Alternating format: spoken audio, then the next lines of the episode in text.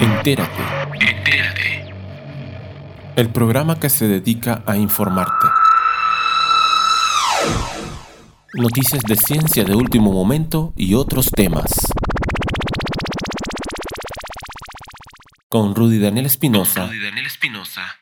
Y Rafael Montaves. Y Rafael Montaves.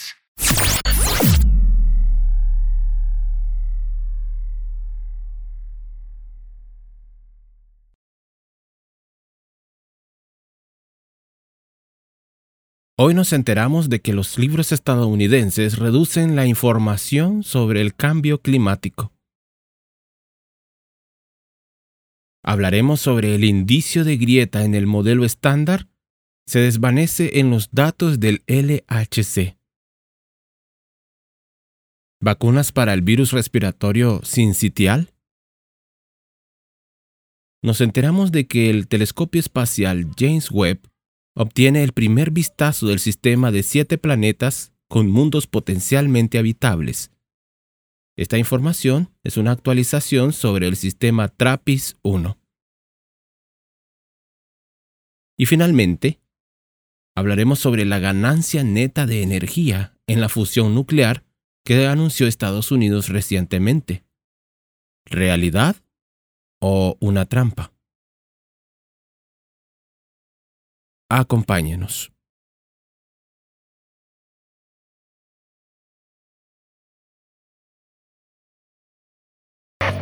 Entérate. Entérate.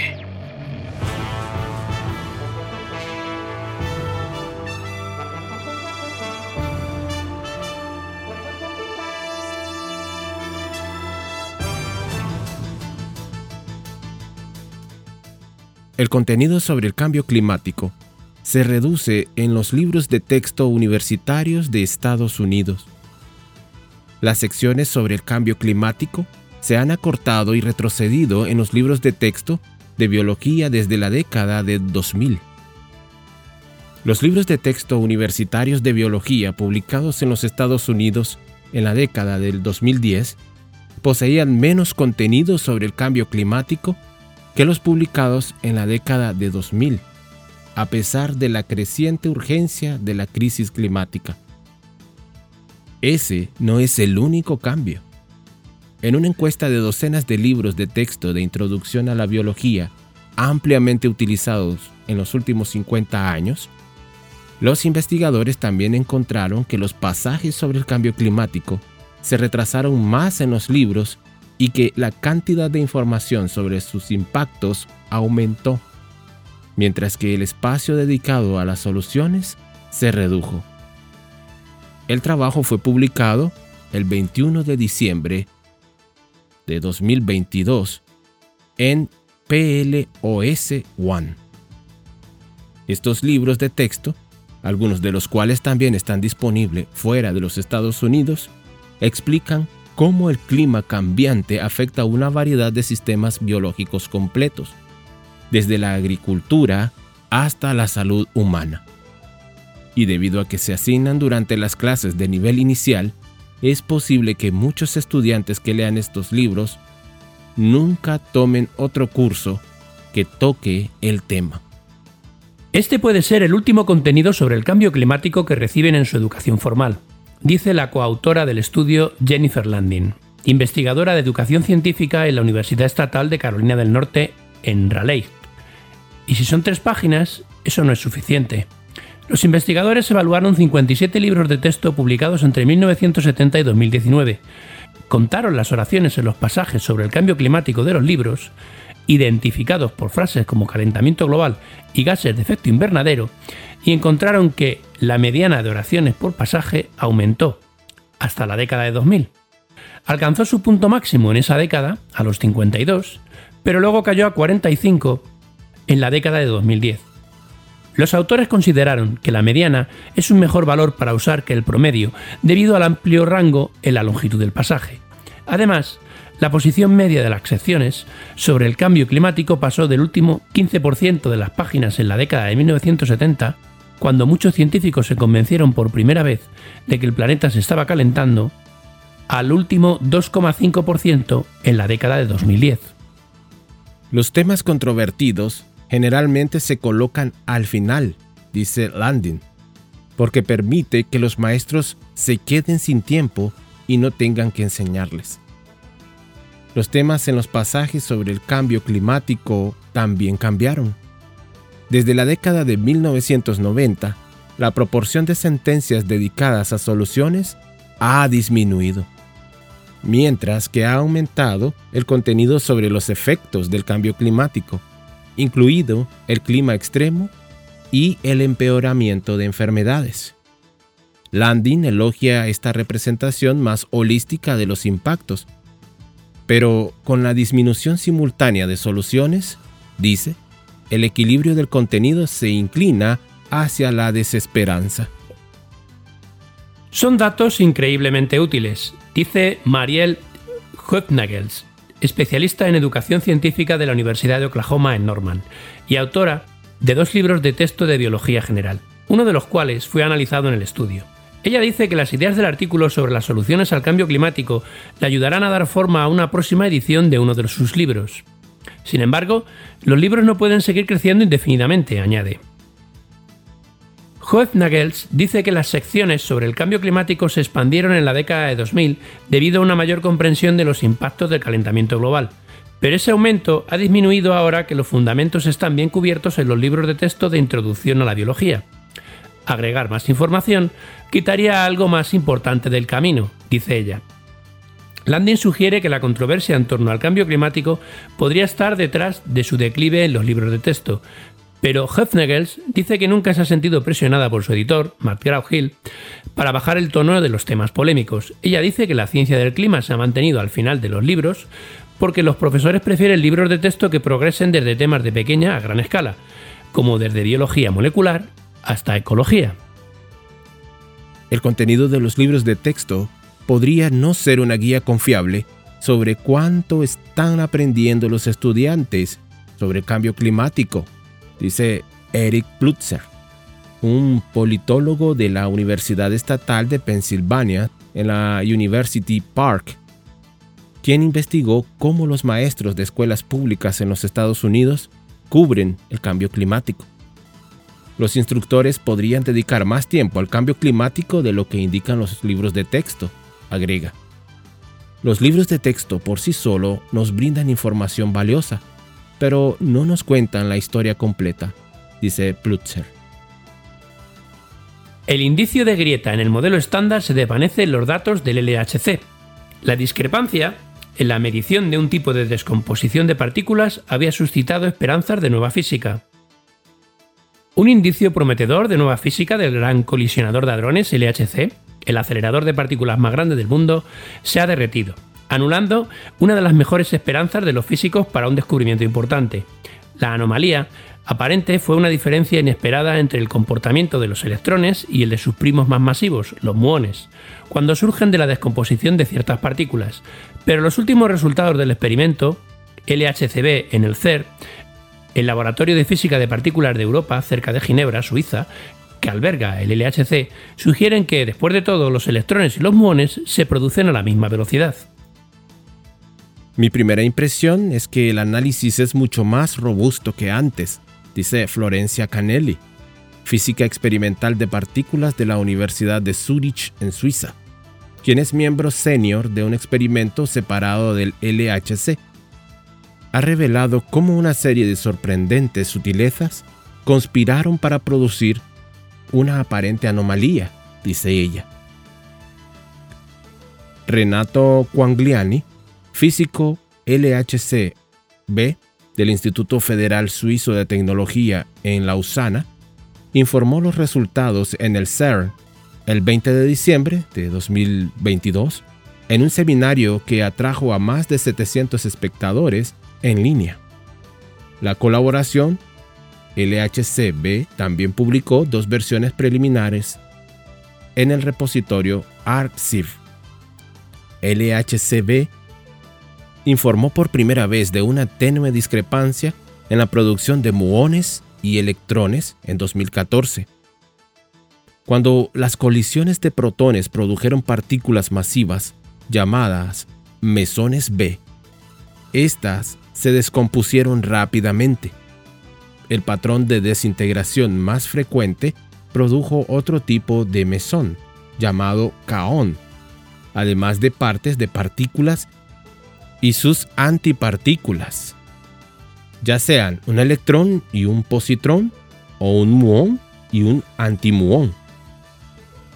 El modelo estándar predijo que los dos tipos de parte deberían ocurrir aproximadamente con la misma frecuencia, pero los datos del LHCb sugirieron que los pares electrón-positrón ocurrían con más frecuencia.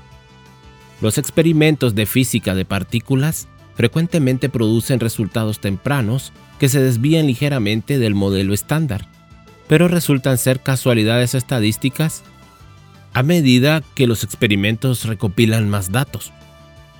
Pero eso no sucedió esta vez.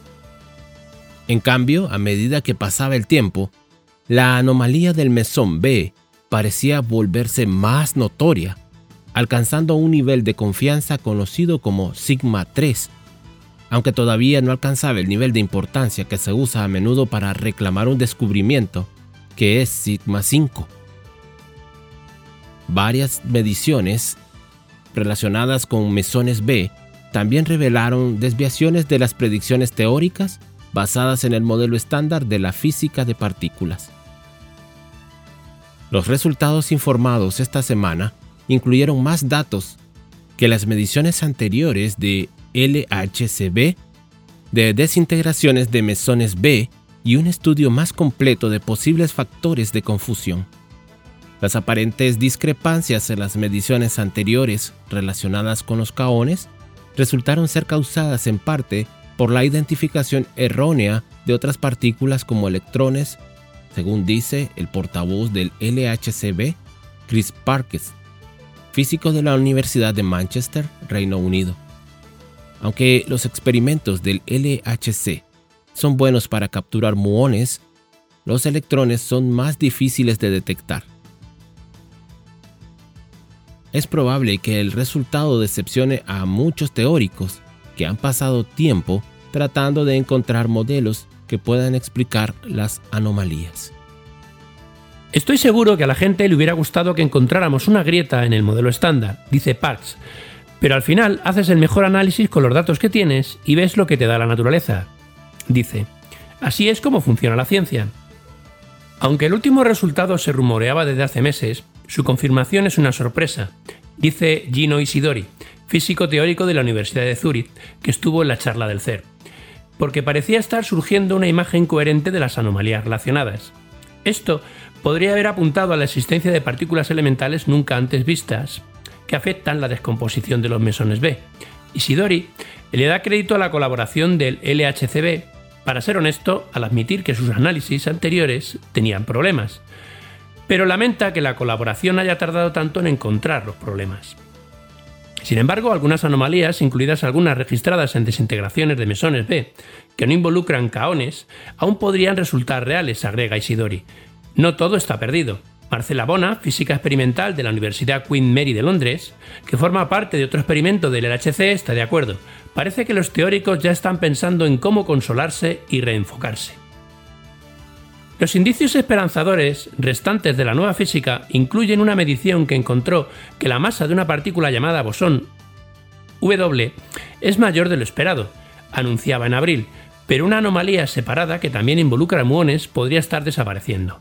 El momento magnético del muón parecía ser más fuerte de lo previsto por el modelo estándar, pero los últimos cálculos teóricos sugieren que, después de todo, no lo es. En cambio, la discrepancia podría haberse originado en errores de cálculo de las predicciones del modelo estándar.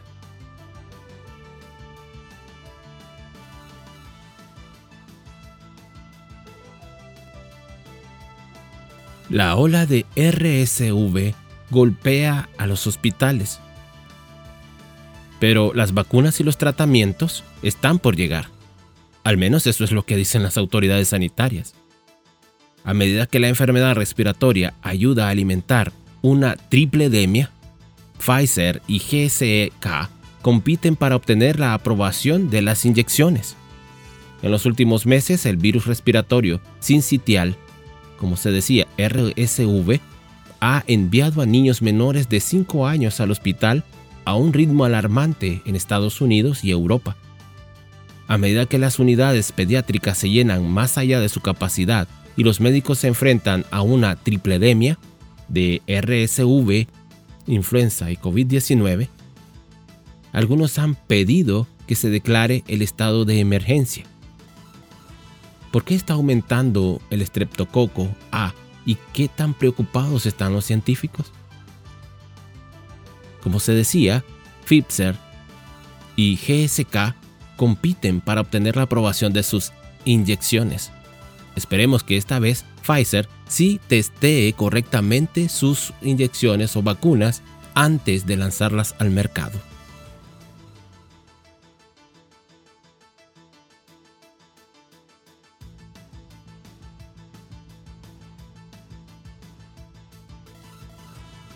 El RSV, que inflama las vías respiratorias más pequeñas de los pulmones, es la única de las tres enfermedades respiratorias para las que aún no existen vacunas aprobadas. Pero eso podría cambiar pronto. La semana pasada, la farmacéutica Pfizer anunció que la Administración de Drogas y Alimentos de los Estados Unidos, FDA por sus siglas en inglés, había acordado revisar su vacuna contra el RSV para ser administrada a adultos mayores de 60 años como prioridad. Si se aprueba, lo que podría suceder tan pronto como en mayo podría ser el primer HAT sancionado para RSV. La misma vacuna también ha mostrado resultados positivos contra el RSV en un ensayo clínico en personas embarazadas y Pfizer ha dicho que buscará la aprobación para este grupo a finales de año. Nature repasa cómo surgieron las vacunas contra el RSV y cómo están a punto de cambiar el panorama de la salud pública. RSV ha sido un problema durante décadas. ¿Por qué las vacunas están surgiendo ahora? Los esfuerzos para desarrollar una vacuna contra el RSV se retrasaron sustancialmente después de un fracaso particularmente notable en la década de 1960. Los investigadores habían desarrollado una vacuna que contenía partículas de RSV que se inactivaron químicamente para que el virus no pudiera replicarse. Pero cuando probaron la vacuna en bebés en un ensayo clínico, terminó en tragedia. Dos bebés murieron. Al principio los bebés toleraron bien la vacuna, dice Jason McClellan, biólogo estructural de la Universidad de Texas en Austin. Pero durante la próxima temporada de resfriados y gripe, el 80% de los niños que recibieron una vacuna y luego contrajeron el VSR se enfermaron tanto que fueron hospitalizados. En comparación, solo el 5% de los niños que recibieron el placebo y luego contrajeron el VSR terminaron en el hospital. El fracaso detuvo los esfuerzos para desarrollar una vacuna RSV, mientras los científicos trabajaban para comprender lo que había sucedido. ¿Cómo superaron los investigadores este fracaso? En lugar de seguir intentando hacer una vacuna a partir de virus inactivados, los investigadores intentaron hacer una vacuna a base de proteínas, en la que un componente aislado del virus, como una proteína de superficie, se utiliza para desencadenar una respuesta inmunitaria protectora.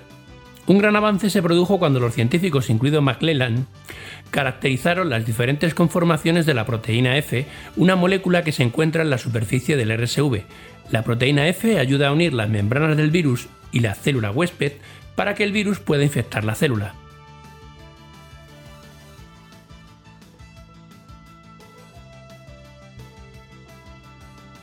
La gripe y los resfriados han vuelto con fuerza. ¿Por qué ahora? La proteína F existe en dos formas. Una forma de posfusión, que es muy estable, y una forma de prefusión, que no lo es. La proteína adopta la forma de prefusión durante la infección, cuando el virus y la célula huésped se unen, y pasa a la segunda forma una vez que la infección se ha arraigado.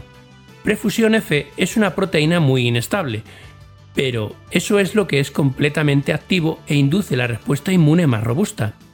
Por lo que era lo que se necesitaba para hacer una vacuna efectiva, dice Pedro Piedra, virólogo de Baylor College of Medicina en Houston, Texas cuya investigación se enfoca en reducir la carga de enfermedad causada por virus respiratorios en bebés. McClellan y varios colaboradores finalmente caracterizaron la estructura de la forma de perfusión y luego descubrieron cómo estabilizarla. Esto permitió el desarrollo de vacunas, además de abrir la puerta a posibles terapias basadas en anticuerpos. Varias compañías ahora tienen vacunas RSV en proceso, siendo las versiones de Pfizer y GSK las más cercanas a la aprobación de los reguladores gubernamentales. ¿Tendrán éxito las vacunas? Pfizer, que tiene su sede en la ciudad de Nueva York, anunció los resultados exitosos, según dicen ellos, de la fase 3 de dos ensayos de su vacuna candidata a principios de este año. En un ensayo, la empresa administró la vacuna a personas embarazadas, lógicamente mujeres, para aumentar su núcleo total de anticuerpos, con la idea de que esos anticuerpos luego se transfirieran a sus bebés. Pfizer o Pfizer informó en un comunicado de prensa que esta estrategia tuvo una eficacia del 81,8% contra los casos graves de RSV en los bebés durante los 90 días posteriores al nacimiento. En los Estados Unidos, el RSV generalmente envía un promedio de 58.000 a 80.000 niños menores de 5 años al hospital cada año, según los Centros para el Control y la Prevención de Enfermedades, CDC de los Estados Unidos. Los bebés tienen más probabilidades de ser hospitalizados con RSV alrededor de los dos meses y medio de edad, cuando sus pulmones aún están desarrollándose, según dice McLellan. El principal riesgo de que los bebés y los niños pequeños contraigan RSV tiene mucho que ver con el tener vías respiratorias más pequeñas, dice Helen Chu, especialista en enfermedades infecciosas de la Universidad de Washington en Seattle. El RSV también puede ser peligroso para adultos mayores de 65 años, lo que resulta de 60.000 a 120.000 hospitalizaciones por año en los Estados Unidos, dice el CDC. El otro ensayo de fase 3 de Pfizer se informó que la vacuna tenía eficacia de un 85,7% en la prevención de enfermedades graves en adultos mayores de 60 años. GSK, que tiene su sede mundial en Londres, también informó resultados exitosos de la fase 3 para una vacuna RSV probado en adultos mayores de 60 años, que según dicen ellos, tuvo una eficacia del 94,1% en la prevención de enfermedades graves. Pfizer y GSK competirán ahora por la aprobación. GSK anunció el mes pasado que la FDA dará revisión prioritaria a su vacuna. Al igual que con Pfizer, la aprobación podría llegar en mayo de 2023.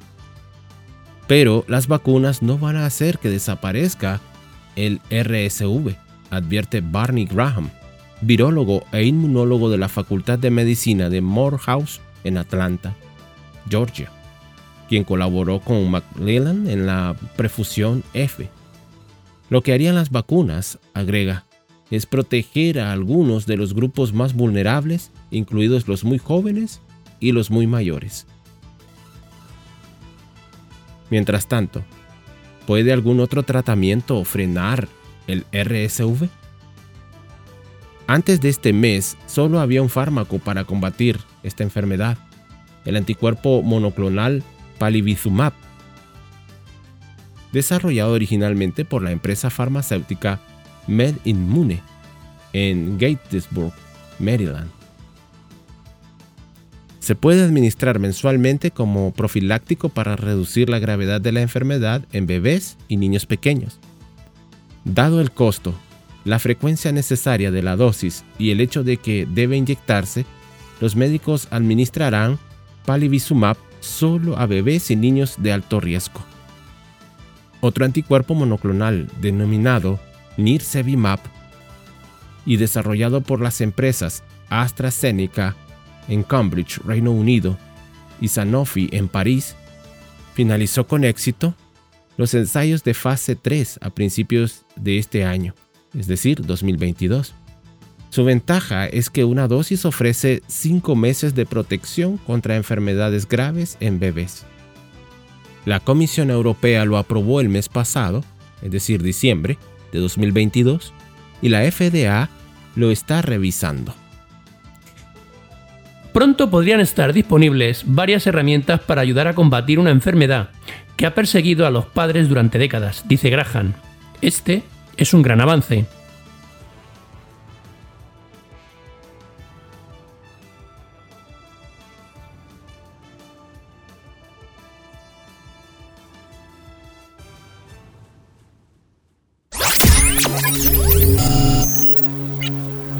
Estás escuchando. Entérate.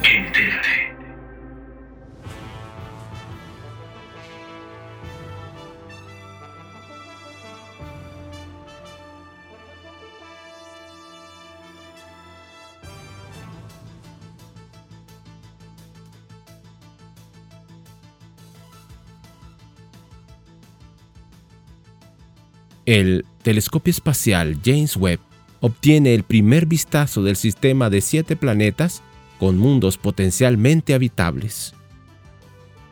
Los astrónomos han estado ansiosos porque el histórico telescopio James Webb estudie el sistema TRAPPIST-1. Este telescopio ha tenido su primer vistazo a un conjunto de objetos muy esperados. Las atmósferas de algunos de los siete planetas del tamaño de la Tierra que giran alrededor de la estrella TRAPPIST-1 a solo 12 parsecs, unos 39 años luz de la Tierra. Los siete se encuentran en o cerca de la zona habitable de su estrella, donde podría existir agua líquida, y los astrónomos los consideran el laboratorio más conocido para estudiar qué podría hacer que los planetas más allá del sistema solar sean aptos para la vida. Estos siete mundos alienígenas podrían ayudar a explicar cómo se forman los planetas. Los resultados hasta ahora son preliminares y aún no indican qué tipo de atmósferas podrían tener estos planetas. Pero si tienen atmósferas densas que contienen moléculas intrigantes como el dióxido de carbono o el metano, el telescopio espacial de 10 mil millones de dólares podrá detectarlas en los próximos meses y años ningún otro observatorio ha sido lo suficientemente potente como para detectar estas atmósferas. Estamos en el negocio, dijo John Benecke, astrónomo de la Universidad de Montreal en Canadá, durante un simposio sobre los primeros resultados del James Webb en Baltimore, Maryland, el 13 de diciembre de 2022. El sistema planetario TRAPPIST-1, trazado en 2017 ofrece a los astrónomos múltiples posibilidades de comprender la formación y evolución de mundos del tamaño de la Tierra, que orbitan alrededor de una sola estrella. La estrella es relativamente débil y fría, y los siete planetas están ubicados más cerca de ella que Mercurio del Sol. El telescopio James Webb está observando todos los planetas en su primer año de operaciones científicas, que comenzó en junio. Muchas de esas observaciones ya se han realizado, pero ninguna se había mostrado públicamente hasta el simposio de esta semana, que tuvo lugar en el Instituto de Ciencias del Telescopio Espacial, el centro de operaciones del James JWST. Beneke presentó los primeros estudios del JWST de TRAPPIST 1G. Hasta ahora el telescopio ha podido determinar que el planeta probablemente no tenga una atmósfera rica en hidrógeno, algo que el telescopio espacial Hubble había demostrado anteriormente. Tal atmósfera sería físicamente grande debido a su baja densidad, por lo que sería relativamente fácil de detectar. Eso podría significar que el planeta tiene una atmósfera más densa, hecha de moléculas más pesadas como el dióxido de carbono, o que no tiene atmósfera. JWST estudia las atmósferas planetarias principalmente observando cómo filtran la luz estelar cuando los planetas pasan frente a la estrella, determinadas moléculas absorben la luz estelar de formas características. Las moléculas que componen la atmósfera pueden indicar cómo evolucionó un planeta y si podría tener vida en su superficie. Se necesitarán más observaciones y tiempo de análisis para que los investigadores descubran si TRAPPIST 1G tiene una atmósfera y de ser así, de qué está hecho. Los datos de TRAPPIST 1 son mucho más difíciles de analizar que los recopilados de exoplanetas más grandes, incluido WAX 39b, un planeta más cercano al tamaño de Júpiter que JWST ha estudiado en detalle. Los planetas de TRAPPIST 1 son mucho más pequeños y la señal de sus atmósferas es más difícil de descifrar. Las perturbaciones magnéticas en la estrella también pueden inducir señales que confunden las interpretaciones de los datos. Necesitábamos este primer vistazo para saber a lo que nos enfrentamos, dice Nicole Colón, astrónoma del Centro de Vuelo Espacial de Goddard en la NASA, en Greenbelt, Maryland. Beneke se negó a hablar con los periodistas sobre los resultados de TRAPPIST 1G y dijo que está trabajando en un artículo para una revista científica. En una presentación de póster en la conferencia, Olivia Lim, astrónoma de la Universidad de Montreal, describió dos observaciones del James Webb del planeta más interno del sistema, TRAPPIST 1b. Su equipo tampoco ha podido descubrir una señal que indique la composición de la atmósfera del planeta pero los estudios preliminares sugieren que como el planeta 1G probablemente no tenga una atmósfera hinchada rica en hidrógeno. El equipo de LIM ya tiene varias observaciones de otros planetas de TRAPPIST 1, incluido un conjunto de resultados recopilados la semana pasada que no han tenido tiempo de ver en la multitud de resultados del James Webb. Es agitado, dice ella. Pero más resultados sobre el extraordinario sistema planetario están en camino, dice Colón. Dentro del próximo año tendremos un retrato familiar.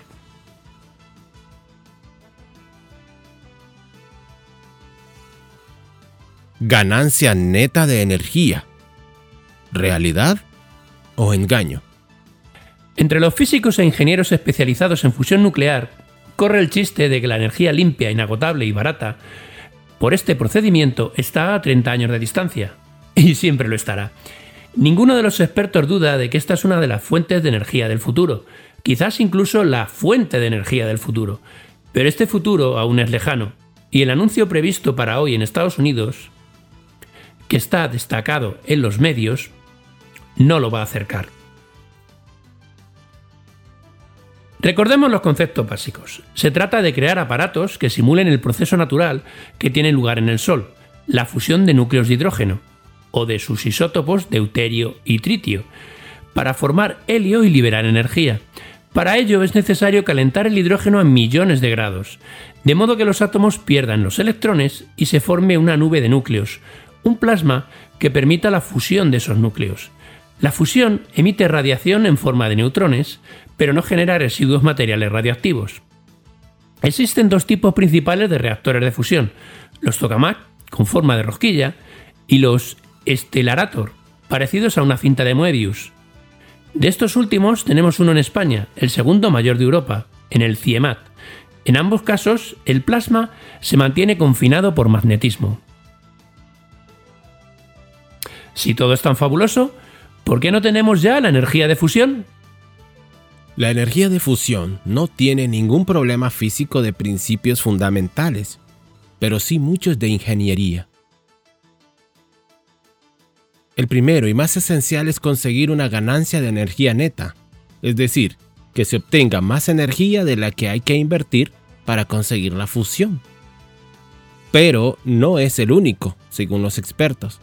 Además, todavía hay que conseguir mejoras importantes en la protección del reactor contra los neutrones en la estabilidad del plasma y otros. Según se ha filtrado en los medios, lo que se anunció es que el reactor experimental de la National Ignition Facility, NIFT, en Lawrence Livermore National Laboratory de California, ha conseguido alcanzar una ganancia neta de energía de 1. Es decir, que la energía invertida igual a la liberada. Esto se logra cuando se alcanza la llamada ignición de fusión, momento en el que el proceso es autosostenido. Pero como veremos, hay una pequeña trampa. ¿Es la primera vez que se consigue eso? De hecho, no. Ya en 2021 los investigadores de la NIF anunciaron que lo habían logrado y lo publicaron, pero luego no se consiguió repetir. Sería de esperar que lo que vaya a anunciarse hoy es que por fin han conseguido replicarlo. Habrá que esperar a los detalles. ¿Será el reactor de Estados Unidos la solución definitiva? Según los expertos, no. El reactor del LLNL es un tipo de reactor diferente a los tokamak y los esteralator, que no emplea confinamiento magnético de plasma, sino el llamado inercial. Se trata de bombardear una bolita o cilindro de combustible de deuterio y titio con rayos de alta energía, normalmente láseres. La NIF utiliza 192 láseres simultáneos, pero aunque este es un tipo de solución experimental válida, no es práctico para futuras plantas comerciales de energía. Primero habría que fabricar esas bolitas o pellets a escala industrial.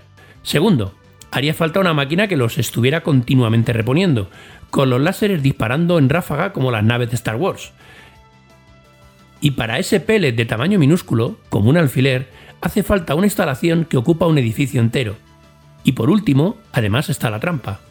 ¿Cuál es la trampa?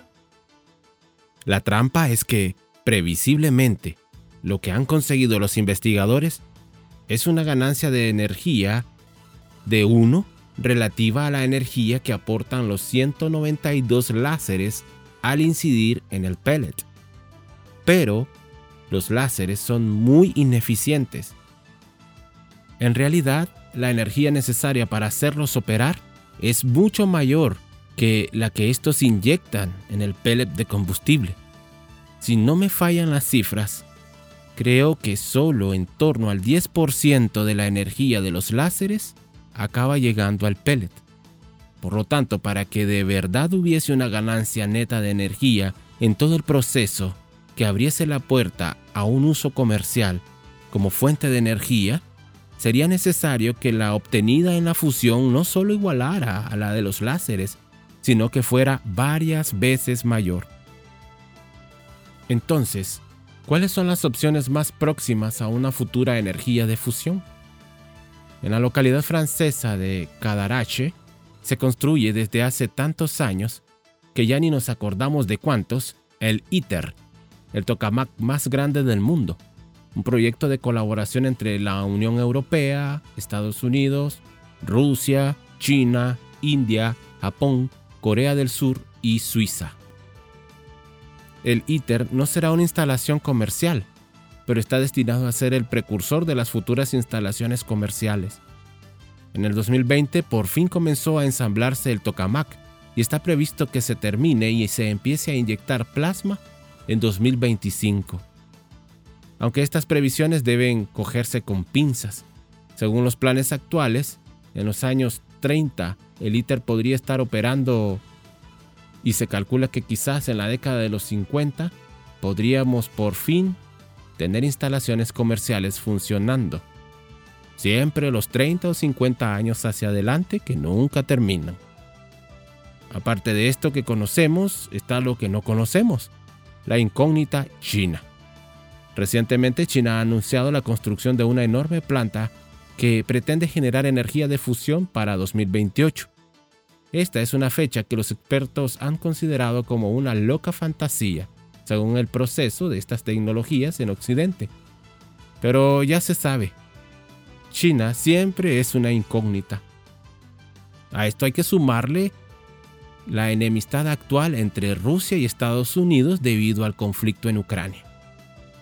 Hasta ahora esto es lo previsible del anuncio de esto.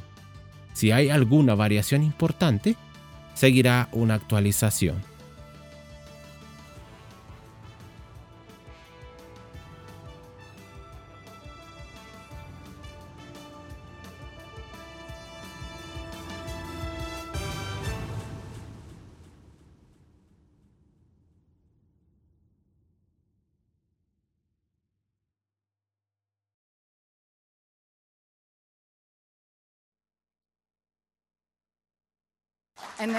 El gobierno de Estados Unidos confirmó este martes que sus científicos han logrado una fusión nuclear con ganancia neta de energía, es decir, que produjeron más energía que la empleada en el proceso. Fue el 5 de diciembre en el Laboratorio Nacional Lawrence Livermore de California. Es un primer paso indispensable para avanzar hacia la fusión nuclear, un proceso que se produce en el Sol con la fusión de dos núcleos de dos átomos de hidrógeno que es muy abundante en la Tierra. Esto posibilita producir energía a menos coste y limpia, pero habrá que esperar unas pocas décadas para poder construir una planta eléctrica que funcione con fusión nuclear. ¿Serán otras tres décadas más? Eso está por verse. Créditos a Euronews.